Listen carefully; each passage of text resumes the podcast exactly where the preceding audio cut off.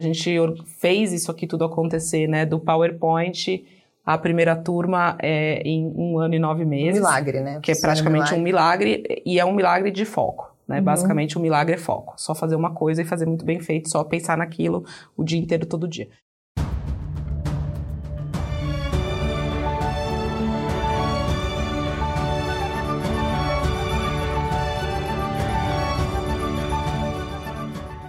Estamos no ar. Me chamo Luiz Guilherme Prioli, sou associado do IFL São Paulo e seu âncora aqui no podcast Acendendo as Luzes. Quem sabe o Instituto de Formação de Líderes São Paulo é uma associação apartidária, independente e privada para encorajar os valores liberais no Brasil através de seus membros e ampla rede de parceiros. Nós acreditamos que os cidadãos comuns são os verdadeiros protagonistas das ideias da liberdade. Hoje nós vamos falar sobre um tema muito especial, que é como tecnologia pode acelerar a sua carreira. Antes de falar a nossa convidada, eu gostaria de falar sobre os nossos patrocinadores. Goldrat. Goldrat Consulting, uma multinacional israelense que utiliza a teoria das restrições para ajudar os clientes a competir através da geração de valor e excelência operacional e a Polaris, laboratório de manipulação que personaliza suplementos, medicamentos até dermocosméticos. Aqui em São Paulo e atende o Brasil todo e tem um presentinho para Maíra, hum, nossa convidada especial. É um pack de suplementos para dar performance e imunidade aí no seu dia a dia corrido, né? É, selecionado pela nossa nossas nutricionistas, nossas farmacêuticas. Então, Adorei. Então, espero que você goste. É, e aqui, obviamente, né, já apresentando Maíra Rabimoradi. Quem não conhece, Maíra é presidente do Intel, Instituto de Tecnologia e Liderança, board member da Companhia de Talentos Beta, Boali e Recode. E junto comigo temos aqui uma convidada especial também, associada do IFL São Paulo e vice-presidente também do Instituto. Então vocês estão conhecendo aqui pessoas por trás de toda a nossa liderança. Advogada e trabalha numa fintech. Gente, Maíra, queria agradecer de verdade você estar aqui com a gente hoje e fazer uma pergunta, né? Pô, como que foi a sua carreira para você chegar aqui na presidência do Instituto de Tecnologia, toda uma faculdade que está tentando, que está tentando não, que está levando a, a, uma formação de tecnologia e liderança juntas. Isso aí. Bom, obrigada pelo convite, adorei. Muito bom receber vocês aqui no Inter e todo mundo que está nos vendo e nos ouvindo. Bom, é, é, é, interessante, né? A gente vai construindo a trajetória da nossa, da nossa carreira e muitas uhum. vezes a gente não tem ideia como é que o conjunto de experiências e decisões que a gente toma vão nos levar é, chegar até aqui, né? Chegar até aqui, exatamente. Mas depois olhar para trás é fácil, né? Então a minha, a minha carreira ela é muito simples. Ela é basicamente duas grandes experiências. Eu considero a minha primeira carreira a que eu construí na companhia de talentos, onde eu fiquei por 18 anos. 18 anos é bastante tempo né? É uma relação muito longeva. E como você começou? É, eu comecei é, a Companhia de Talentos, para quem não conhece, é uma consultoria que faz recrutamento, seleção e desenvolvimento de jovens. Então, basicamente, estagiários e trainees, jovens profissionais. E eu fui participar de um processo seletivo para Ford na época, para trabalhar na área financeira. Eu fiz minha formação em relações internacionais, que era dentro da faculdade de economia, então eu, eu é. tinha uma carga legal de finanças. E aí fui participar de um processo seletivo, e aí quem me entrevistou é, foi a Sofia Esteves, que hoje é minha sócia e foi, né, uhum. é, minha, minha chefe por um tempo. E aí ela falou, pô, eu gostei muito de você e tal, você não quer trabalhar aqui? Eu falei, nossa, mas RH, né, eu Pô, tô indo pra parte financeira é, da Ford, uma multinacional. Será, né? É, e tal. Ela falou assim, faz o seguinte, começa amanhã e a gente vê no que dá, né? E a gente brinca que a gente tá vendo no que dá desde então. Isso foi final de 1999. Eu comecei a trabalhar lá numa sexta-feira. Eu nunca mais saí, é, porque hoje eu continuo lá como acionista e, como você disse, é, membro do conselho. Uhum. Depois de 18 anos, eu observei algumas coisas que me inquietavam, né? A primeira era que a, a mudança entre a expectativa né, do jovem que estava se formando na universidade versus o que o mercado de trabalho oferecia e estava preparado para oferecer. Uhum. Então, quando eu me formei, e até o Esteves já falou aqui né, no podcast com vocês, e é muito parecido no sentido de que a gente só queria um emprego. Uhum né? E um emprego que pagasse um salário que a gente pudesse fechar a conta do mês. E isso mudou radicalmente, principalmente na última, na última década, né? Mais do que um emprego, as pessoas... Propósito. querem propósito, querem um trabalho com significado, querem pertencer a um time, é, reportar um líder que eles confiam, admiram, enfim. Então isso mudou, mudou que muito. Que você atribui essa mudança? Eu acho que leitura. É, é, eu acho que é uma geração assim criada né, na, na abundância. Então, a, a, gente vive num mundo abundante há muito tempo. Pode parecer que não. De trabalho, né? Você tem muita oportunidade. Quando você tem um monte, você fala assim, cara, agora eu posso escolher. Exatamente. Eu vou escolher esse aqui, se não, se eu sou, se der ruim, eu até consigo entrar no LinkedIn, pegar outro e ir no trabalho. Exatamente. Então acho que a abundância ela favorece a, a, a né? o uhum. excesso de oferta também muda um pouco a, a, demanda. Então essa é uma mudança grande e o mundo do trabalho, assim como o, o universo, é, o mercado se desenvolveu numa velocidade grande, principalmente catalisado por tecnologia e algumas mudanças sociais. Aí você pegou a bolha dos ponto .com ali assim que você entrou na. Exatamente. Peguei a bolha dos mas o, o, não via a universidade, é o que eu estou falando da universidade, estou falando como sistema de, tá? o, o sistema uhum. de ensino superior. Eu não estou falando de casos e exemplos excelentes pontuais que existem no Brasil, tá? Estou falando como certo. sistema mesmo. Não evoluiu na mesma velocidade. Então você tem um mundo do trabalho em profunda transformação é, por tecnologia e por mudanças sociais, como a que a gente mencionou, e o sistema de ensino superior parado no tempo, né?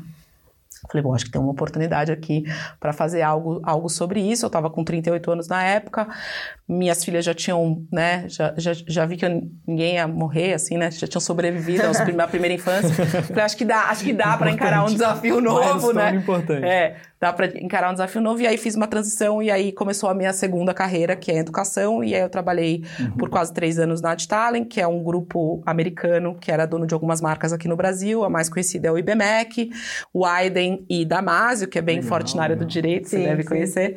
E aí eu fiz a venda, participei do time que fez a venda dessa empresa para antiga Estácio, atual Edux. E aí, nesse momento de transição, eu falei, bom, o que, que eu vou fazer agora? E aí recebi o convite para vir montar o que veio a ser o Intel. Isso foi em maio eu comecei em maio de 2020. Bem focado em educação, né? E você consegue falar com propriedade que mesmo estando lá, ajudando o negócio, estando no, na, na, na, na, crista da onda da evolução, ligando com tecnologia, ainda tinha forças nesse, nesse sistema educacional que seguravam para trás, né? Sim. É... Acho que só puder fazer uma pergunta aqui, é, em relação à sua a sua história, né? É, qual a habilidade que você viu que você desenvolveu durante o período de recursos humanos, que você trabalhou por tantos anos, que foi, assim, oh. muito importante para você agora, né? Essa mudança para a área da educação, acho que é uhum. uma área completamente diferente, muito desafiadora. Então, assim, o que, que você precisou, assim, que você usou mais de lá para essa nova área, o que você precisou, assim, aprender mais nesse novo momento? Legal, é, é muito legal essa pergunta, assim. Acho que tem uma coisa que eu sou e eu sou muito que é corajosa, assim. Eu não tenho, eu não tenho, não tenho muito medo, assim, das coisas. Então, hoje, olhando para trás, eu falo assim, nossa, foi, eu fui quase beirando a maluquice, né, de fazer uhum. uma transição de carreira tão grande, porque eu troquei tudo, né? Eu mudei de carreira, eu mudei de empresa, eu mudei de composição acionária, eu mudei de nacionalidade de empresa, porte, enfim, foi uma mudança muito radical, algo que se eu tivesse que dar o um conselho para alguém, eu não recomendaria para ninguém fazer o que eu fiz, né? Porque a chance de dar errado era muito grande. Por outro lado, já que você só tem uma opção que é fazer dar certo, você também se empenha mais. Então, acho tá que, que eu acho que coragem que, e, e, tem muito a ver com, com humildade, assim, também, para reconhecer que eu entendia muito pouco sobre educação quando eu comecei lá em 2018 e uma jornada muito intensa de aprender mesmo, né? De curiosidade, de ler, de me informar e aprender com as pessoas. Então, acho que essa é uma delas. E a segunda, que, que no nível que eu fiz a transição, ou seja, eu era CEO da Companhia de Talentos e fui ser vice-presidente de um grupo educacional, no final das contas, o meu trabalho, e hoje CEO aqui do Intel, meu trabalho no final do dia é muito mais sobre eh, gestão de pessoas, uhum. né? Então, eu acho que essa é uma habilidade que eu tenho desenvolvida, que eu treinei muito ao longo, ao longo da vida, e por ter trabalhado muito tempo em consultoria, que é o que a Companhia de Talentos faz, você aprende a aprender, porque cada cliente, cada projeto é um projeto novo, né? Você tem que aprender sobre aquele cliente, sobre aquela dinâmica daquele negócio. Então, eu acho que são essas três coisas: coragem, ter capacidade de aprendizagem tática, aprender com a situação e gestão de pessoas.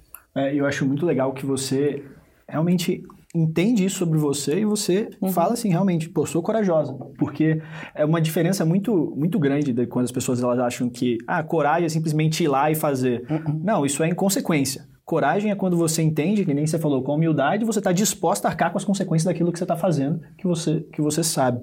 E uma coisa assim, né, na educação, você viu desde, que nem eu falei lá da, da bolha.com, você viu desde ali do início da tecnologia sendo implementada no setor. Né? A gente está aqui até com um board tecnológico já atrás. É, como que foi a, a adoção da tecnologia para amplificar a educação, para alçar as pessoas ali, capacitar professores, capacitar uhum. até os próprios universitários? Como que você viu esse, Legal. Esse desenvolvimento. Eu estava até tendo uma conversa sobre isso no, no, final de semana, né? Eu acho que o, o, de todos os mercados, né? Se a gente for olhar, uhum. educação foi o que levou mais tempo para adotar espontaneamente é, tecnologia. Eu acho que, de fato, só adotou tecnologia de uma maneira contundente, aí falando de ensino básico primeiro, por conta da pandemia tá? Salvo poucas raras exceções em que a escola já tinha essa vocação de inovação. Foi um acelerador de adoção da tecnologia. Né? Exatamente. E aí o que perceberam agora após pandemia é que não dá mais para viver sem, né? E por que que não dá mais para viver sem? Primeiro porque a gente vive num mundo digital e porque eu vou chamar assim, o usuário da escola, que é o aluno, está pedindo isso, né? Ele traz isso para dentro da sala de aula, ele exige, ele tem uma relação com tecnologia muito íntima. Então fica muito desconectado o aluno que, né, todo o resto da vida dele ele faz no celular, no tablet uhum. e tal, e aí ele chega na sala de aula e ele escreve com lápis e caderno e usa, né, começa a ficar muito desconectado. Isso falando de ensino básico. ensino superior é um pouco diferente, por quê? Porque o dentre as teses de crescimento de ensino superior, e acho que o Brasil é, é referência, eu não sei se isso é bom ou se é ruim, mas em grandes grupos educacionais, né, os maiores grupos educacionais em termos de conglomerados, de capital aberto, né, estão no Brasil. É porque né? a demanda pelo privado é tão grande que. Exatamente. E, e, e se organizou de uma forma, o, o, ambiente regulatório, enfim, permitiu que fossem uhum. criados esses grandes grupos educacionais. Então, esses grupos educacionais tiveram basicamente três ondas de crescimento, vamos chamar assim. Uma primeira onda de crescimento que foi de consolidação, então foram comprando, né, faculdades que eram de dono e eram pequenas, e aí uma expansão de portfólio. Então imagina uma faculdade que ficava lá em Goiânia, que tinha três cursos, tinha administração, economia e direito, aí vinha um grupo educacional, comprava, consolidava, né, uhum. e aí tinha um ganho de escala com gestão, enfim, e ampliava a oferta de curso. Então essa foi a primeira onda de crescimento. Consolidadora. Consolidador. A segunda onda de crescimento teve a ver com o FIES né? Também podemos discutir se foi bom ou se foi ruim, mas um apetite de investimento objetivamente fez o mercado crescer, né? Porque dinheiro, vamos chamar assim, novo entrando no mercado. É. E a terceira onda de crescimento, a terceira tese de crescimento foi o EAD, né? O, o ensino à distância. Então, o ensino superior foi mais rápido é, e estratégico ao adotar, adotar tecnologia. É, e a gente tem até um dos membros, os associados aqui do IFL São Paulo, que está na frente do EducBank, uhum. que é até uma iniciativa é, para levar financiamento, acesso a crédito a escolas de bairro, a escolas de ensino uhum. básico. É muito interessante isso. Ah. E quando a gente olha toda essa consolidação do mercado, que nem você falou, é, essas estratégias que foram funcionando, que não necessariamente funcionam em outros países, fica muito, muito curioso para a gente tentar assimilar e como isso vai ser. Uhum. É, qual, qual, que você vê como sendo as próximas grandes mudanças na educação? Uhum. Se eu puder só complementar a pergunta dele, é, dado esse mercado tão né, dada essa concorrência tão grande, como é que a Intel faz para destacar nesse mercado, Sim. despertar o desejo desse jovem tão, Boa. hoje em dia, exigente, assim? É. Eu, eu acho que o mercado de ensino superior privado está numa, numa encruzilhada, vamos chamar assim, né, um crossroad importante, porque o que aconteceu foi o, a diferenciação que havia né, entre o presencial e o EAD, então o presencial sempre foi visto como um, um produto mais premium, pelo qual valia a pena pagar mais, Sim. e o EAD como um produto menos premium, onde aconteceu por muito tempo e acontece ainda uma guerra de preço muito grande. E a gente sabe muito bem que guerra de preço nunca acaba bem, né? Não Sim. acaba bem para ninguém, nem mesmo para o consumidor que paga menos, mas acaba tendo na linha do tempo um serviço de pior qualidade. Então, eu acho que acho que agora com a pandemia essa diferenciação tá um pouco confusa. Então, acho que vamos ver o que vai acontecer, é, o que, que, quem que vai sair do lado de lá. O fato é que, se você olhar historicamente, as empresas que são de educação, grandes grupos de capital aberto, na sua maioria, você vê uma queda relevante aí do valor da ação e é o mercado que não consegue ver tese de crescimento, né? Enfim, isso falando de maneira geral. Uma coisa, desculpa interromper, uma coisa assim que eu eu me lembro também de quem falou isso, sobre o EAD, sobre o avanço do EAD, é que hoje em dia, né, quando você tinha um bom professor antes, Uhum. ele era limitado a somente aquelas pessoas que conseguiam ter aula com ele. Uhum. Quando você tem a expansão do EAD, realmente agora muito mais pessoas conseguem ter aula e acesso com a mesma qualidade de aula aos melhores professores. Sim. Então acaba sendo muito winner takes all. É. Se você é o bom professor e você se, se solidifica naquele nicho, a gente vai tendo várias especialidades, vários especialistas ali.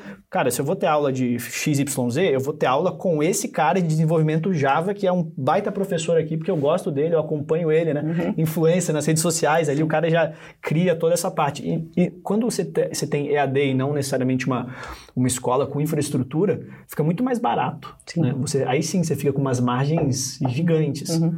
E eu acho isso muito curioso, porque a gente estava falando aqui do sistema educacional no Brasil. É, eu, eu- eu tive a chance de estudar lá nos Estados Unidos e é assim é maluco a infraestrutura que as faculdades têm lá.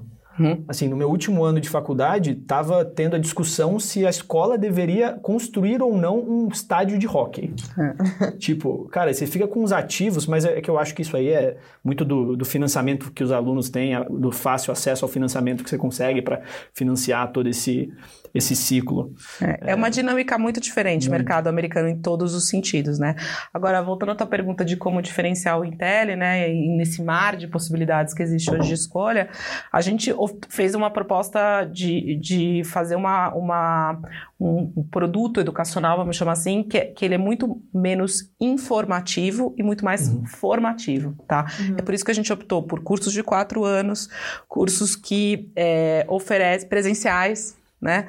É é com ensino baseado em projetos, porque a gente entende que aprender a trabalhar com um time, aprender a entregar resultados dentro de um projeto, aprender a aplicar a teoria na prática, não tem, não está no YouTube. Sim, Né? te antecipa pro mercado de trabalho, Isso que é é isso que a pessoa vai enfrentar né? ali também, né? Exatamente. Então, a gente aportou no nosso modelo de ensino tudo aquilo que não é replicável num modelo mesmo com o melhor professor. Se um dia, né, esse professor abrir um canal e der Exatamente. aula no YouTube, e tomara que isso aconteça, Você não consegue fazer experiência, você não consegue ter trabalho em grupo ali. Exatamente. Você, pega, ah, você tem acesso aos cases de Harvard. Beleza, vai lá fazer então na tua casa sozinho. Legal, exatamente. Então a gente, a gente entendeu que essa era a estratégia que a gente tinha para diferenciação, prática, comunica- total. comunidade, a teoria aplicada à prática, multidisciplinariedade. Então a gente tem competências de computação, negócios, comportamentais de liderança. Então a gente ensina coisas que não é possível aprender no YouTube, vamos chamar assim. né? Quais são esses, esses comportamentais de liderança que vocês têm? Aqui a gente trabalha com autoconhecimento. A gente entende que é fundamental. Você, você, você falou assim pra mim, pô.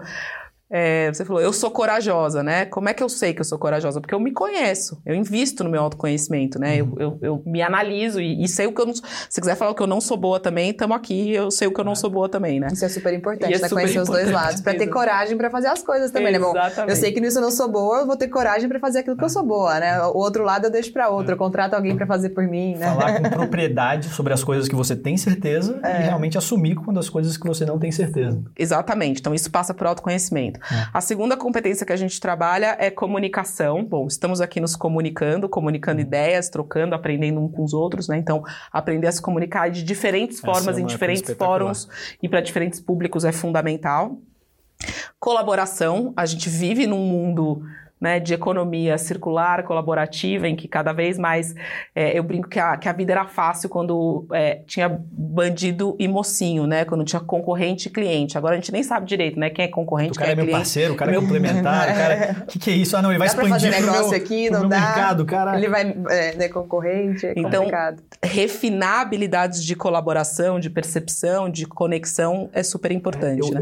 uma, uma pequena análise, assim, que eu acho que é uma imagem que eu levo muito na minha cabeça, que é que no trabalho eu imagino como um jogo. Então, assim, você ser a pessoa com que as outras pessoas querem brincar. Uhum. Sempre isso. Pô, você ser aquela pessoa que é confortável trabalhar. As pessoas querem colaborar porque você colabora com elas também. Isso demanda habilidades que não são tão técnicas. Você pode ser o melhor jogador, mas se você nunca Exato, jogar a bola pro coleguinha, talvez ninguém vai querer te escolher. Só naquele jogo que você com quer você, ganhar o jogo, né? Você não vai querer jogar com você. Então, acho que muito legal isso de trazer esse lado é, de, de liderança, de soft skills, junto com o, com conhecimento técnico. Sobre esse lado do conhecimento técnico, é, eu achei muito legal o modelo de vocês. Acho que gostaria que você contasse aqui mais um pouco para todo mundo o que, que, são esses cases, né? Como é que você coloca isso Excelente. e como é que você pega esse case e destrincha em habilidades técnicas uhum. e, e esses sócios emocionais aí tudo no mesmo semestre. Legal.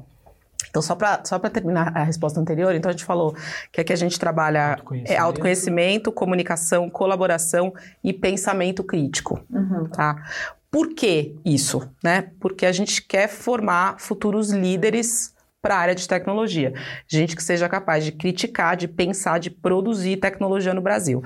Porque hoje a gente muito mais adota e reproduz do que efetivamente. Você está falando simplesmente cria. vai replicar o negócio. Exatamente. Ela não consegue saber se aquilo. Ah, não, isso aqui está errado, o que a pessoa está passando para mim. É, e, e, cada vez mais, assim, tecnologia se transversalizando, né? Ou seja, todos os negócios e todas as organizações são empresas de tecnologia já são, mesmo que elas não saibam ainda, né? Então, quando, quando tecnologia ganha essa dimensão transversal. Então, hoje não existe jurídico sem tecnologia, não existe marketing sem tecnologia, não existe finanças sem tecnologia, não existe operações, logística, tudo passa por tecnologia. Então, é o que a gente chama de transversalização.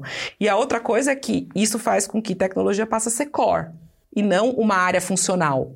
Né? Ah, uhum. tem TI aqui. Não, TI virou a empresa inteira virou, de alguma Todo maneira, a organização inteira virou uma organização de tecnologia. E não é só abrir um chamado ali. Isso, não é uma área de suporte mais é. e tal. Então, então isso faz com que a gente, então assim, tá bom, como é que a gente vai fazer, se a gente entende, por exemplo, que energias renováveis ou que o agronegócio são vetores possíveis de crescimento do Brasil, vamos imaginar que a gente acredite nisso. Como é que a gente amplifica isso? Como é que a gente amplifica isso? Como é que a gente faz sair do Brasil um unicórnio em tecnologia para atender esses setores onde a gente pode ser referência, né? Isso não é gente que sabe tecnologia só. Tem que saber tecnologia, tem que entender de negócios e tem que ter as competências comportamentais de liderança desenvolvidas. Então, essa é um pouco a tese. Como é que a gente faz isso na prática? É muito mais fácil de fazer, falar do que fazer, né? Com certeza. Como tudo na Você pintou bem, aqui tá é, claro, tá claro como os fazer, pilares é. que estão por trás, onde quer chegar. E aí é muito interessante, as pessoas vêm aqui no Intel, eu conto do modelo, as pessoas falam, nossa, isso é muito inovador. Como é que vocês inventaram isso? Eu falo assim, Posso ser bem sincera? A gente não inventou nada. Muito sinceramente, assim, porque é, aprendizagem baseada em projetos, ou PBL, Project Based Learning, gente, tá aí uhum. há muito tempo. Né? Tem uns 25 doutorados sobre isso, um monte de livro escrito e tal.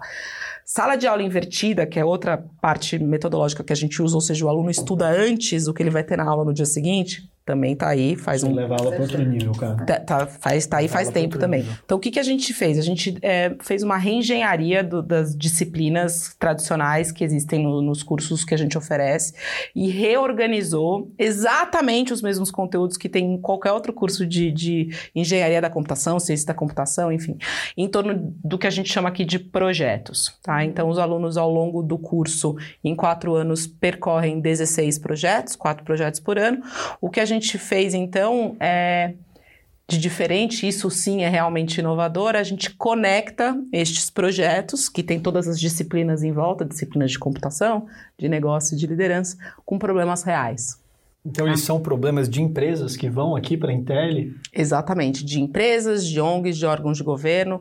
Então, a gente solta um edital para o mercado dizendo: olha, Vamos trabalhar esses projetos no semestre que vem. Você, empresa, ONG, órgão de governo, tem um problema real Nossa, que possa ser solucionado através desse tipo de projeto? E aí, no último semestre, a gente recebeu 84 submissões de problemas reais para 14 projetos. E a gente selecionou, então, os que têm mais fit com o currículo. E aí, os alunos, então, ficam trabalhando e, e em interação com um agente de mercado, com esse parceiro, resolvendo ah, um problema acesso, real. sabem, ah, esse problema é da empresa X. Você Sim. sabe que é a empresa, você pode conversar com essa empresa. Essa empresa vem aqui a cada duas semanas, acompanha o desenvolvimento do projeto, dá feedback, que interage com os alunos e ao final de 10 semanas, que é o tempo que dura um projeto, a empresa ou a ONG ou o órgão de governo sai daqui com cinco protótipos ah, funcionais, cinco exatamente. Caraca. São cinco turmas diferentes. Que ela pode usar, uhum. exatamente. Então, é, a gente consegue, a gente conseguiu gerar no primeiro semestre de operação, que foi o que terminou agora em julho, é, 50 protótipos que estão disponíveis no nosso site para quem quiser. Pode baixar, é código Legal. aberto, pode usar e, e continuar desenvolvendo. Então vocês né? estão fazendo isso open code, abrindo ainda para a galera. Porque Exatamente. uma das condições de você fazer uma solução para essa empresa é ela compartilhar essa solução com outras pessoas também. E, Exatamente. e como mais? Vocês conseguem metrificar o impacto que isso está tendo na empresa também para avaliar? A gente pretende fazer isso, né? Tudo muito recente. Então, assim, a gente Ah. acabou de entregar, Um né, em- em julho, os, os primeiros projetos. Então, vamos ver agora como é que as empresas vão de fato implementar, porque obviamente é um protótipo, né? Uhum. Então, as empresas, as organizações precisam pegar e fazer algo a partir daquilo. Não é uma coisa 100% funcional ainda. Legal. Então, então é assim que a gente faz.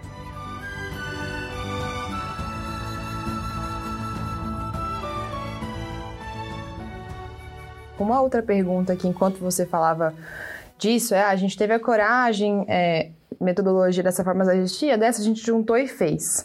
E como é que foi esse desafio de encontrar os corajosos para darem essas aulas? Assim, é, é, é um mercado escasso? Foi fácil encontrar os professores? Vocês buscaram no mercado? Então pegou uma pessoa de uma empresa para dar aula, buscou em outras universidades? Como é que foi? Imagino que foi desafiador, assim, encontrar gente que topasse Sim. esse modelo inovador aí. Você diz de corpo docente, É, né? De isso. professores. É. A gente é, refletiu muito, assim, essa- toda vez que eu apresentava o projeto antes dele existir, a primeira coisa que me falaram é: ah, quero ver se arrumar professor para dar aula nesse modelo. e de fato não é algo trivial. Por outro lado, a gente prioriza algumas coisas, né? A primeira coisa, a gente parte do princípio que os professores não sabem dar aula desse jeito. A gente nem busca gente que saiba, porque não tem quem saiba. Né? A gente parte do Uhum. princípio que não tem. Então a gente tem um, um processo de formação de professores no nosso modelo muito intensa e muito robusta. É, a gente busca então professores que tenham a titulação, porque o Ministério da Educação exige a titulação, que é questionável ou não, mas enfim, é, é, é assim a regra do regras jogo. do jogo. É Precisa essa, jogar dentro e a das gente, regras, né? a gente joga 100% dentro da regra, mas a, a- a coisa mais importante pra gente é que o professor número um, nosso professor, nossa professora, tem que gostar de aluno. Porque o nosso modelo não é um modelo que você entra, dá uma aula e vai embora. É um modelo de muita interação e de muita construção de conhecimento junto. E o segundo é o professor e professora que gosta de aprender e que, de certa forma, também está cansado do modelo 100% tradicional em que ele finge que ensina, o aluno finge, que, aprende e tudo bem. É isso. né? Que muitas vezes acontece. Não em todos os lugares, dito bem claramente. Tem excelentes exemplos que não são É, assim. Isso lá fora, até pontuando isso, é, é uma coisa que eu via muito, porque tem um sistema até para você, para ajudar você a escolher o melhor professor que está mais disposto a te dar um, um A, que é Rate My Professor, porque varia muito. Porque lá o GPA é muito importante Uhum. e você quer pegar um professor mais fácil para conseguir uma nota melhor. E diferente da faculdade aqui, porque eu comecei no INSPER e aí Uhum. depois eu transferi lá para lá Bentley. Você- aqui eu sentia que o, o aprendizado era muito mais diferente se você vai passar. Assim, você ficava na dúvida, assim, tipo, putz, cara, eu tenho que me esforçar para passar. Lá é mais um. Não é que se, se você vai passar, você vai passar. O importante é o como você vai passar. Em frente aos outros, aos outros alunos, porque aí a escola ela quer te vender mais para os empregadores. Como que vocês estão planejando essa parte de, tipo, assessorar os seus alunos na carreira com as empresas que já estão de olho? Porque eu aposto que todo mundo já está de olho. É uma escassez absoluta no mercado né? de tecnologia. Você não sabe uma empresa de tecnologia que não está com vaga aberta. É interessantíssima a sua visão, porque é exatamente isso, né? A gente, assim, as a- muita gente pergunta, como é que vai ser a empregabilidade dos alunos? Eu falo, eu tenho zero preocupação com isso. assim. eu tenho preocupação contrária, que é como é que a gente vai fazer esses alunos ficarem aqui até terminar o curso? Porque o assédio Porque já começou, a, já começou a acontecer, né? Justamente por, por uma questão de escassez de talentos mesmo. Fazer as melhores escolhas também saindo daqui, né? Assim, onde eu vou Total. trabalhar, como é que a gente orienta eles. Exatamente. Então, a primeira coisa que a gente fez foi fazer uma dinâmica de curso um pouco diferente. Então, os cursos têm 4 mil horas, mas não são 4 mil horas lineares dividido em 4 anos, ou seja, mil horas por ano. Então, Tá. os primeiros dois anos é período integral, dedicação full time. Depois, no terceiro ano, os alunos já conseguem es- estagiar. E no último ano, a gente chama de um ano de aceleração de carreira. Então, é um ano em que ele escolhe entre três possíveis trilhas: a trilha acadêmica, para quem quer seguir como pesquisador, como professor. No- na academia ou Nossa, fora, gostei já. a trilha de mercado, que a gente chama, então assim, o aluno já está estagiando, vamos imaginar, na Polaris, na área de Data Science, quer fazer todos os projetos dele finais em, em ciência de dados. Ou a trilha empreendedora, para quem quer abrir o seu próprio negócio, a ideia é a gente Que ter aqui massa. uma, uma incubadora, enfim, para poder trabalhar projetos dos alunos. Então a gente já, já organizou o curso de As uma três forma trilhas. que a gente vai so- é, vai soltando o aluno para o mercado ao longo do tempo. Segundo ponto, a gente tem aqui dentro uma estrutura que a gente chama de CDL, não é EFL, é CDL, que é o Centro de Desenvolvimento de Lideranças, que é o guardião dessas competências comportamentais que eu já mencionei, mas também é, trabalha a central de carreiras e preparatório é, para os alunos fazerem, enfim, estágios. E, e a gente acabou fazendo por porque a gente entendeu que fazia sentido o, já no primeiro semestre, final do primeiro semestre, estágio de férias. Então, nossos alunos, em torno de 90 alunos, estão fazendo estágio de férias em diferentes empresas parceiras. A gente começou com friends and family, né, amigos e empresas que a gente tem proximidade, e está sendo muito legal, assim, o feedback que eu tenho recebido informal de pessoas que me mandam mensagem, falam assim, nossa, tem uns estagiários aqui, pelo amor de Deus, são muito bons, sabem se comunicar. Então, a gente já começa a ver o resultado do Você que a vai gente... fazendo o nome, porque... É, é Nada isso, melhor né? que essa resposta do mercado, né? Porque tá, bem, tá no Exatamente. começo, É. em fase de teste, isso é demais. assim. Exatamente, exatamente. É, os alunos, eles carregam, queira ou não, a sua bandeira, positiva ou é isso aí. negativamente. É. isso aí. Eu achei muito legal essa abordagem que vocês têm, assim, de abrir em trilha. Uhum. Isso é uma coisa que já é adaptação, não é tipo, ah, não, cara, seu currículo é esse, você está numa formação aqui, você vai passar por isso, isso, isso. Não, a gente está dando. Cara, segura aqui, faz esses dois anos, foca bastante, aprende. a Aprende gente vai deixar tudo, você né? trabalhar, cara. Você vai trabalhar. É isso aí. E até você vai, se você quer querer começar um projetinho com seus amigos, você vai começar. É isso aí. Mas, pô, fica aqui esses dois anos, depois a gente vai te ajudar a fazer aquele caminho melhor. E o caminho de Abrir carreira as que você quiser, É. né? Porque a gente tá aqui para oferecer opções e mostrar o que tem no Você mercado. tá se blindando a, a Bill Gates e Zuckerberg dos dropouts. Não, cara, você não precisa dropar. A gente vai te acelerar, a gente vai acelerar a tua empresa. É uma opção. Exatamente. Porque, no final das contas, Eu gostei assim, muito. essa ideia de formar futuros líderes para a área de tecnologia exige uma formação mais robusta, né? Exige uma formação mais ampliada. Não é só saber Total. programar. Não é. saber programar é ótimo e tem muita demanda para quem sabe programar. Mas isso vai fazer você chegar até um certo lugar. Você vai Mas se virar você- operacional. É, é um, é um, é um trabalho mais Completamente. Você não tá tático. criando pra... um executivo de Exatamente. tecnologia. Exatamente. Assim, hoje- Formando executivos de tecnologias. É. Sim, hoje em dia, acho que você falou um pouco no começo do podcast, como as empresas todas hoje estão praticamente empresas de tecnologia, né? Uhum. Acho que isso acaba aumentando o papel do CTO aí. Acho que muito em breve o CTO e o CEO, se já não estão na mesma posição, o CTO Nossa, em breve vai, bom. vai se destacar assim, né, nesse cargo. Exatamente. E aí não tem como não entender sobre pessoas, não saber gerir pessoas, não saber liderar times. Então, Essa é um pouco a nossa tese, né? Que os cursos de computação, na área de tecnologia de computação, com essa formação ampliada em será, eu vou chamar assim, a nova administração de empresas. Então, muito provavelmente, mais e mais.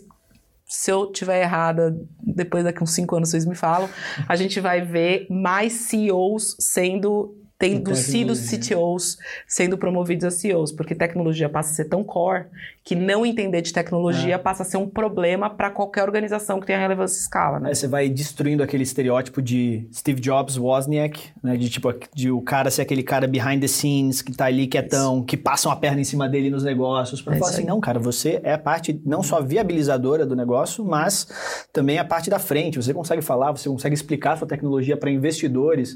Isso. Cara, por que, que eu vou sa- largar a faculdade para ir trabalhar no negócio e os caras vão me ensinar a atrair capital, a aumentar o meu valor de mercado? É isso, você aprendeu o que é valuation, como é que você precifica um produto, Total, o cara. que, que é o teu mercado consumidor, Muito product bom. market fit, enfim, gestão de pessoas, tudo isso nosso nosso currículo de negócio dentro do curso tem 800 horas, né? 800 horas de business, 800 horas é o dobro de uma especialização em administração, né? Sim, e é muito importante essa formação de vocês 360, assim, que eu, eu olho hoje em dia. A galera de tecnologia tem vaga, assim, emprego não é um problema. Então, o que, que vai fazer essa pessoa querer ficar numa empresa ou não? É o valor que ela vê ali, é o líder dela ser uma inspiração para ela, senão ela vai sair para uma que ganha mais, né? Acho que o, esse líder em tecnologia vai ter muito essa função de reter esses talentos no futuro, né? É, E você que nos está assistindo, que já está formado, não pôde entrar na Intel, no Intel. Como que essa pessoa que já está formada, ela consegue, de certa forma, se beneficiar? Vocês têm algum, é, algum ecossistema que essa pessoa pode fazer parte? Alguém já formado Uhum. para se aproximar? Porque, assim, o que, que a gente chega à conclusão? Competências tecnológicas são cruciais. Sim. Então, para você estar bem posicionado para essa próxima leva de CEOs, cara, você tem que saber tecnologia, senão vai vir um CTO do, do Intel ali roubar tua vaga. É, exatamente. Legal. É, como que essas pessoas elas podem se preparar? Como que a presidente do Intel ajuda, direcionaria essas pessoas a, a se formarem em tecnologia?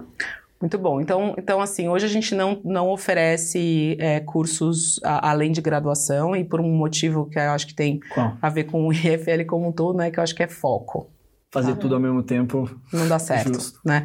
Então, assim, a gente fez isso aqui tudo acontecer, né? Do PowerPoint, a primeira turma é em um ano e nove Um meses. milagre, né? Que é praticamente um milagre, e é um milagre de foco, né? Uhum. Basicamente, o milagre é foco. Só fazer uma coisa e fazer muito bem feito, só pensar naquilo o dia inteiro, todo dia. Então, é por isso que a gente não, não tem ainda. A gente vai ter em breve, a gente já tá fazendo alguns pilotos.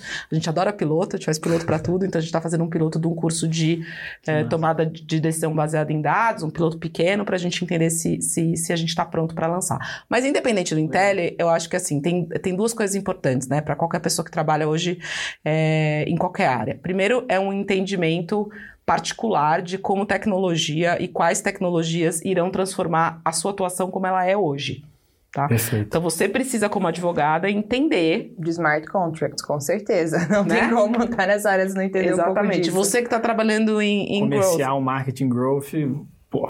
é o mínimo, né? Quais são as Exatamente. Segurança cibernética, né? Tudo isso LGPD, também, tudo, tudo. né? Então, assim, é, é- é fazer um, um primeiro um movimento de profundidade, entender como é que a tecnologia vai transformar a área e o onde você, você atua, interesse. né? Que você tem interesse que você atua. E o segundo movimento é, tá bom, agora olhando né, na amplitude, o setor que eu atuo, como que ele vai ser transformado por tecnologia, independente da minha função. Né? Seja ela qual for, seja como legal, seja como venda, seja como RH, enfim. Então, eu acho que é esse o exercício. E aí, dentro desse entendimento, ter no seu radar pelo menos uma leitura de um periódico, que pode ser uma revista, que pode ser um blog, que pode ser um, um, né, um, um livro, uma influencer. Pode ser no. YouTube, né, para você acompanhar a tendência. Isso para mim é o mínimo, tá? E aí, Tem alguns que você gosta? eu, eu gosto muito do MIT Review, acho que é uma revista que, que, que ela tem uma versão para o Brasil que é muito boa e ela tem uma versão é, é, fora também. Eu hoje estou numa posição super privilegiada, que eu recebo muita coisa, a né? informação Sim. vem pra você. Vem muita informação Desafio para é mim. filtrar, né? O que O lê. desafio é filtrar o que lê. Eu- A gente tem um conselho muito maravilhoso que, que sempre me abastece de, de informações, os próprios professores. Então, hoje eu faço pouco o exercício de ter que, ter que buscar. Mas, enfim, também hoje o que não falta é conteúdo. Acho que o desafio é, é curar. E aí, de alguma forma, escolher algo dentro das macro tendências de tecnologia, né? Dados, é, machine learning, inteligência artificial, alguma coisa que você vai se aprofundar um pouco mais, estudar, estudar um pouco mais, que eu acho que é sempre, sempre válido, né? É muito bom. E, e- e, sim, para as pessoas que estão querendo dar esse próximo passo, Uhum. para virar esses executivos, conseguirem trabalhar com essas pessoas, porque que nem eu acho que eu estava falando antes aqui, quando eu comecei a minha startup, logo depois que eu me formei na faculdade aqui, era de tecnologia. Uhum. Só que tinha um pequeno detalhe, eu tinha que gerenciar pessoas de tecnologia. Aham. Esse foi um baita de um desafio, um desafio que eu até falhei. Eu até falhei. A startup a gente acabou é, levantando capital, fizemos um roundzinho ali, é, e depois, cara, o tempo de entrega que era quatro meses virou oito meses, a gente perdeu o timing ali que era Copa de Mundo e eleição, e putz, aí resolvemos fechar as portas, devolver dinheiro para o investidor, e aí eu segui por outro caminho nessa época. Mas assim, foi o maior desafio, era não só entender a tecnologia, como gerenciar essas pessoas de tecnologia. Eu acho que você está dando aqui uma, uma visão muito clara para as pessoas de como elas precisam se importar com isso. E você também falou da Intel, do Intel, que é que vocês estão querendo focar nessa parte, Uhum. não querendo overstep para nada, para depois irem expandindo com através desse sistema aí já de MVPs, Uhum. desse de protótipos. Uhum. É, que outras, outras frentes vocês assim, ludibriam querer chegar?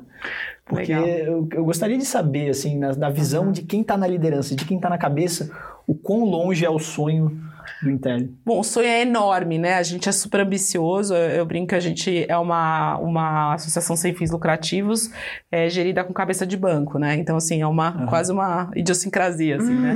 Mas que é ótima, né? É um conflito maravilhoso, assim, que a gente, que a gente administra todo dia. E é ótimo, é um baita aprendizado. É, que- assim, acho que, acho que a nossa ambição, o sonho grande, né? A ambição maior é ser a, a melhor faculdade de, de tecnologia da América Latina. Esse é o nosso sonho, nosso sonho grande. É, mas a gente quer primeiro fazer, como eu falei, a melhor graduação. Então, por isso que a gente só faz isso, só penso nisso o dia inteiro. E, e aí depois a gente tem algumas possibilidades, né? Acho que uma óbvia é a gente é, subir, vamos chamar assim, e educar um público mais já mais experiente, com pós-graduação, estrito lato senso, cursos em company, falar, falar com um público mais velho, porque hoje a maior parte do nosso público são egressos do ensino médio, né? 17, 18, 19 anos. Esse é um caminho óbvio. O outro caminho é a gente pensar em outros modelos onde a gente possa estar em outras cidades do Brasil, né? O Brasil é um lugar grande e é um lugar que tem muita necessidade dessa marola do bem de transformação digital Sim, que a gente fez. É, Imagina a gente poder fazer atender né, projetos em Curitiba, em Recife, em Fortaleza, no Rio de Janeiro. Carrega um polo de tecnologia onde vocês colocam a bandeira, né? Exatamente. Então, uma, esse, uma outra oportunidade é essa aqui. Que... E transforma aquele lugar, né? Porque educação Total. transforma no final do dia. Exatamente. Então, essa é uma outra, essa é uma outra oportunidade, uma outra possibilidade. E a gente fazer uma expansão para o digital, né? Aí ter produtos que sejam naturalmente 100% ou majoritariamente digitais é outra possibilidade. A gente é tentado aqui diariamente, né? É, a, com oportunidades e projetos pela visibilidade que o Intel já, já conquistou e eu fico muito grata a todo mundo que acredita na gente, de verdade. E a gente vai, enfim, postergando essa, essa, essa ida, né, essa expansão, porque a gente realmente acredita que foco é fundamental. Com certeza. É o, o Álvaro Chocair, que é lá da Link também, é outra, outro, outro, outro propósito, né? Ali eles querem formar só mais empreendedores. Uhum. Uma vez estava conversando com ele, ele falou que lá eles têm uma matéria que chama arroz com, é, arroz com feijão, assim, que a galera tem que ter foco e aprender o básico, sabe? Uhum. Acho que, é óbvio que trazendo para vocês, é, eu vejo muito isso aí como um segredo de sucesso. Eu vou fazer uma coisa muito bem feita, quando ela estiver super bem feita, eu olho para outras coisas, é, é para enfim, para tudo rodar da melhor forma, né, com excelência, assim, isso é, isso é demais, parabéns. Tem uma pergunta aqui, é, fiquei pensando, é, já te fiz essa pergunta uma vez, na realidade, que eu gostei muito da resposta, eu queria fazer no podcast. Vai perguntar mesmo? É, vamos ver. Será que ela mudou? Não, é, é, a pergunta é, nesse processo seu de, de recursos humanos, depois ir para educação, você já contratou muitas pessoas na sua vida, assim. Uhum. É, para você, o que, que é inegociável num líder, numa pessoa que você vai contratar? Quando você vê esse desalinhamento de valores, fala, aqui eu não vou, entendeu? Essa aqui eu não vou, assim. O que, que é um valor para você negociável em qualquer pessoa que você traga para dentro do seu você tá time? fazendo umas perguntas muito boas, né? Obrigada, pode tá me chamar mais vezes. É, então, gente, é o primeiro, primeiro podcast, é o primeiro podcast da Mari. Quero ver se eu ganho aqui o papel de co-host, é, Então, pô, é bom, eu tô gostando, tô gostando, tá bom. Adorei. Eu acho que é, eu acho que é assim, confiança. Uhum. Definitivamente a confiança, assim, porque quando você confia, é, tudo é possível. Né? Você lida com o problema de uma forma, porque problema todo mundo tem, desafio todo mundo tem. As coisas dão muito errado, gente, o tempo inteiro, e daí aí você faz dar certo, mas tem, tem que ter confiança, né? Confiança como, nas pessoas. Como e... você consegue sondar a confiança nas né? entrevistas, nos processos? Você tem alguma chave assim de processo seletivo? É, é, é, difícil, né, assim, com uma, é, uma pergunta difícil. de processo seletivo, mas eu não acho... Não uma pergunta só, mas assim, tipo um processo que uhum. você fala assim, cara, se eu passo a pessoa por aqui, eu consigo mais ou menos sondar o quão é. confiável ela é. Eu acho que, tem, acho que tem duas coisas, dois truques, vamos chamar assim, né, que eu, que eu, que eu acho que funcionam. O primeiro é entender longevidade das relações, né? Pessoas que têm relacionamentos longevos são normalmente pessoas que em que você pode em que você pode confiar. E às vezes não são só relacionamentos é, de trabalho né? São relacionamentos de amizade, são relacionamentos afetivos, são relacionamentos, né? São pessoas assim. Eu não confio em quem não tem amigo de infância, por exemplo. Se não tem um amigo de infância, não é possível, Bom, né? Nenhum. O que, que você fez? Deve ter uma razão muito específica. É, né? O cara se mudou pro outro lado você. do mundo. Mas mesmo assim, ele pode ter mantido contato. Tipo, meu amigo querido que tá lá nos Estados Unidos, Exatamente. mas você tem. Então, né? Não tem desculpa, ache seu amigo. então fala assim: ó, eu, eu, eu assim, no Quantos mínimo... amigos de infância você tem? Uma ótima pergunta é, pra entrevista. Cara, ser assim, né? Mas eu acho que. Né, eu acho que isso é uma coisa importante, assim, saber por quanto tempo. Porque se a pessoa consegue fazer uma relação perdurar, é porque ela erra, ela acerta, ela se, ela corrige. se corrige, ela pede desculpa, ela, ela constrói confiança, né? Então, assim, eu falo assim, ó, eu posso ter muitos defeitos, mas eu sou uma pessoa confiável, né? Você não fica 18 anos numa empresa se você não entrega o que você promete, se você... e não só não sai, né? Porque tô lá até hoje no conselho, enfim. Agora vai dizer, foi sempre tudo ótimo? Não, tivemos um monte de problema e temos ainda. Mas uma confia na outra, eu acho que isso é super importante. Eu acho que essa, essa, essa é uma coisa, né? A segunda coisa, que eu acho que também é um, um truque, vamos dizer assim, que dá para você, que você... Os hacks. Os hacks, que eu acho que é Assim, as pessoas que, que são confiáveis são pessoas que não falam levianamente sobre as coisas, né? Então, assim, se, se você senta para entrevistar alguém, a pessoa fala mal das pessoas, a pessoa fala mal do ex-chefe, fala mal, ela vai falar mal de você, muito provavelmente, né? É, e é muito possível, muitas vezes, a pessoa contar sobre uma situação que ela viveu, contar sobre um, um contexto, sem necessariamente falar mal dos outros e sem necessariamente expor ninguém. Sim. Então, eu acho que essa é uma outra, um outro exemplo um de, com- né? Um complemento muito legal disso, a gente entrevistou recentemente o Igor Marinelli, que ele é co-CEO da Traction, uma unicórnio brasileiro, levantaram acho que o Y Combinator 80 milhões de reais. E ele falou que nas entrevistas dele ele tinha uma pergunta que ele, fala, que ele falava assim, me conta tudo que você não gostava na sua empresa antiga. Uhum, E tem muitas maneiras diferentes da pessoa falar aquilo que ela não gosta. uhum. Né? Você vê se ela puxa alguma coisa de, de, por exemplo, de autorresponsabilidade, de falar assim, pô, era difícil isso, eu tentei de tal maneira. Se a pessoa começa a falar, meu chefe era um cuzão, etc. Uhum, uhum. É isso aí. Realmente se conecta com esse ponto. É, então, acho que, acho que essa- essa- são dois truques, né? Assim, Confiança a gente não ensina, né? A gente Não. consegue ensinar muita coisa, mas É. isso não é da pessoa, né? Assim, É. Acho que isso é verdade.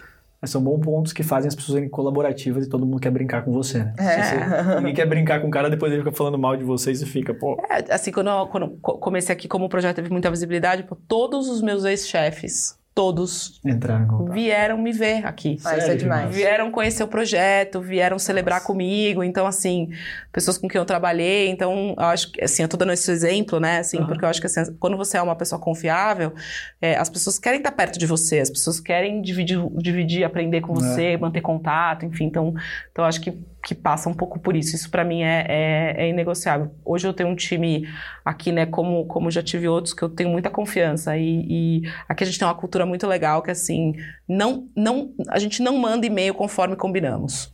Sabe aquele e-mail? Você vai na reunião, combina. Combinamos? Tá combinado? Combinou, então combinou. Uhum. Não- ninguém vai mandar um e-mail pra você assim, Aquele pra conforme com- oficializar o que foi É, falado na reunião. Exatamente, Entendi, entendi. né? Eu- Eu acho assim, quando uma organização começa a ter muito disso, cara, é mau sinal. Porque as pessoas estão querendo registrar, se proteger. Uhum. e nanã. Se for pra, assim, ó, só Formaliza por e-mail ali pra mim. Exatamente. Então, assim, a gente tem, a gente tem zero essa cultura aqui. O combinado é o combinado e, e a gente vai Muito cumprir, né? Então, acho que preservar isso, acho que isso ganha tanta produtividade, né? Sim. Quando a gente, se a gente olha de uma questão mais ampla, assim, quando a gente olha no Brasil, o custo que a gente tem por não confiar uns nos outros como sociedade é brutal, né? Então, olha a quantidade de coisas que a gente gasta tempo e dinheiro para garantir confiança. Né? Uhum, Sim, eu acho que você falando disso é até um publi não publi aqui na realidade do- da, da Gold Consulting, que eles estão fazendo um, um projeto com a gente no Instituto, chama Projeto Liderança. E aí, para começar o projeto, eles explicaram um pouco mais a metodologia do TLC e, e um dos pontos da metodologia, assim, óbvio que eu não sei muito sobre, mas me marcou, é, no, momento que eles estão aplicando o TLC e estão fazendo essa consultoria, eles têm uma das regras, é assuma que todo mundo tá ali de boa fé. Eu acho que tá muito ligado a isso que você falou, assim, acho que quando você tá no ambiente de confiança e alguém errou, você não vai pensar que ela fez aquilo pra, Tá pra te ferrar, entendeu? Cara, aconteceu alguma coisa, acho que não tava no bom dia, deixou passar, e acho que isso muda muito a maneira como você aborda a pessoa sobre o erro, a maneira que ela se abre sobre o erro, né? Esse ambiente de confiança, acho que realmente é o mais importante, assim, pra um, pra um time crescer bem, né? É, e todo mundo erra, cara. Sim. Assim, a vida é errada. a maneira como você lida com isso que é diferente, né? Você não fica casado com erro, você erra, reconhece que errou, meu, vamos perder segue. tempo de que, que vamos resolver e vamos errar em coisas novas, né? É. Num erro novo. Então, Sim. então acho que é meio, do- meio do jogo, mas eu, eu acho que isso é inegociável, trabalhar com pessoas que você confia e que, que ninguém precisa ficar se protegendo, sabe? Então, pessoal, já anota aí, pergunta pra entrevista, quantos amigos de infância você tem? É. Adorei. Bem, Maíra, queria agradecer de verdade você estar recebendo a gente, porque se você que não sabe, a gente está no Intel, a gente está aqui na sala do conselho ainda mais, É, super, chique. super chiques, com a lousa digital, que eu adorei essa lousa. É, tudo que você compartilhou acho que foi valiosíssimo para as pessoas aqui que estão ouvindo a gente. É, o Intel, ele tem um processo seletivo que funciona em qual... Agora no final do ano. Agora abre em novembro e é pra gente fazer a seleção para início em fevereiro do ano que vem. Entendi. Então 23. você que quer não só se desenvolver em tecnologia, mas com competências que vão acelerar sua carreira e ter toda essa infraestrutura a seu favor, o Intel. Não perca essa, esse processo seletivo. Quanto ao IFL, né, a nossa VP aqui, é, a gente tem um processo seletivo duas vezes por ano, né, semestral. A pessoa ela passa por uma série de entrevistas, aplicação, e é um e depois, né, uma vez que ela entra no instituto, ela passa por um ciclo de formação maravilhoso, cara, que te dá uma oportunidade de trabalhar com gente de todas as profissões. Né? A gente trabalha com cara advogada, neurocirurgião, todo mundo ali no mesmo tempo. Tem de todos, tem muitos aspectos diferentes. É, e o IFL, né, a gente tem muitos eventos, sendo o principal deles, no IFL São Paulo, o Fórum Liberdade e Democracia, né, que vai acontecer no dia 19 de agosto, cujo tema é Protagonismo em Tempos Adversos. Então, as vendas já começaram, está nos, nos, primeiros lotes agora. Segundo lote. Segu, isso, segundo lote, ó. Só isso aqui já está passando. Será que quando lançar esse podcast já vai estar no terceiro? É. Não perca. É, e eu queria agradecer mais uma vez, que nem a, a Mari falou aqui, que pode fazer público, Goldrato Consulting Public à vontade, porque são nossos maiores patrocinadores. Sim. Vou falar mais um pouquinho aqui deles, né, da Goldrat. Lembrando que é uma multinacional israelense que utiliza a teoria das restrições, que você falou que é TOC. TOC, em inglês. É, TOC, para ajudar clientes a competir através de geração de valor e excelência operacional. E a Mari, ela falou aqui do exemplo de excelência operacional, que é, pô, você não consegue ter uma operação se você não confia na pessoa que está ali do seu lado. Isso é um valor muito importante. E, para encerrar também aqui, a Polaris, que empresa que eu casualmente trabalho, também aqui parte do Instituto, é, acredita que você merece uma saúde individualizada, você merece que o medicamento se ajuste a você e não você ao medicamento. Mas agradecer é, principalmente aqui pela presença das duas, foi um prazer, eu adoro fazer isso com vocês aqui, quando as pessoas adoram falar, estão fazendo perguntas, sempre a gente aprende muito. Né? E Fica aí, até a próxima. Quem não segue o IFL São Paulo é IFLSP. Qual que é o Instagram do Intel? Intel Underline Edu. Intel Underline Edu, para vocês ficarem por dentro de quando eles vão abrir treinamentos ali, ó, quando eles vão lançar esse protótipo, para você poder também fazer parte fora do processo seletivo. Valeu, gente, muito obrigado e até a próxima. Valeu!